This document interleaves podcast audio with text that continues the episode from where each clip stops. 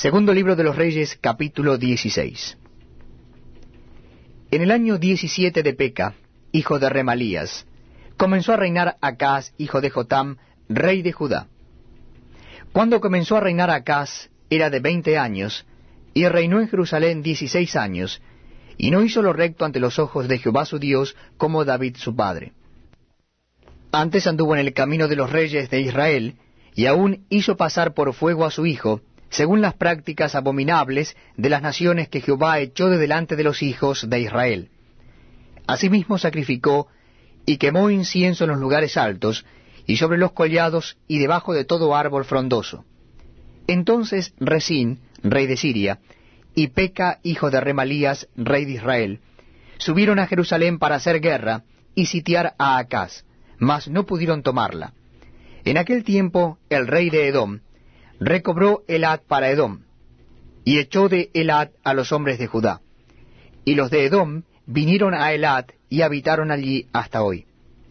Entonces Acaz envió embajadores a Tiglat Pileser, rey de Asiria, diciendo, Yo soy tu siervo y tu hijo, sube y defiéndeme de mano del rey de Siria y de mano del rey de Israel, que se han levantado contra mí. Y tomando Acaz la plata y el oro que se halló en la casa de Jehová, y en los tesoros de la casa real, envió al rey de Asiria un presente. Y le atendió al rey de Asiria, pues subió el rey de Asiria contra Damasco, y la tomó, y llevó cautivos a los moradores de Kir, y mató a Resim.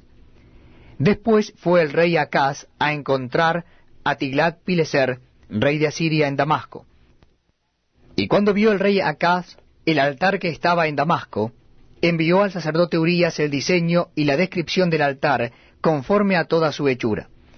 Y el sacerdote Urías edificó el altar conforme a todo lo que el rey Acaz había enviado de Damasco.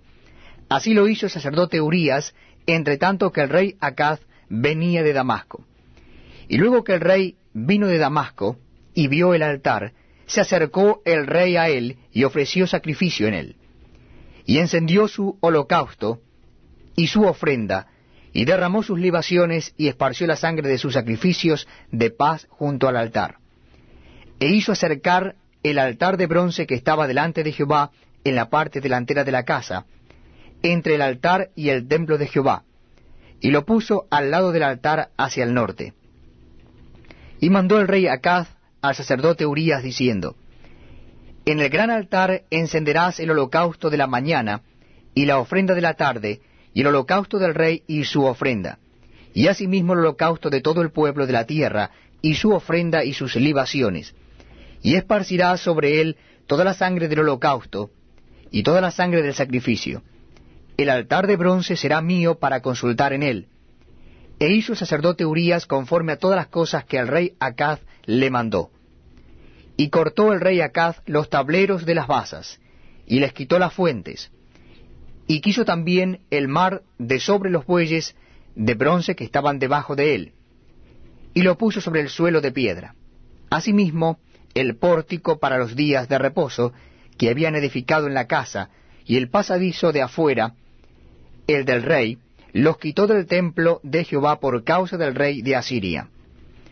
Los demás hechos que puso por obra Acaz, ¿no están todos escritos en los libros de las crónicas de los reyes de Judá? Y durmió el rey Acaz con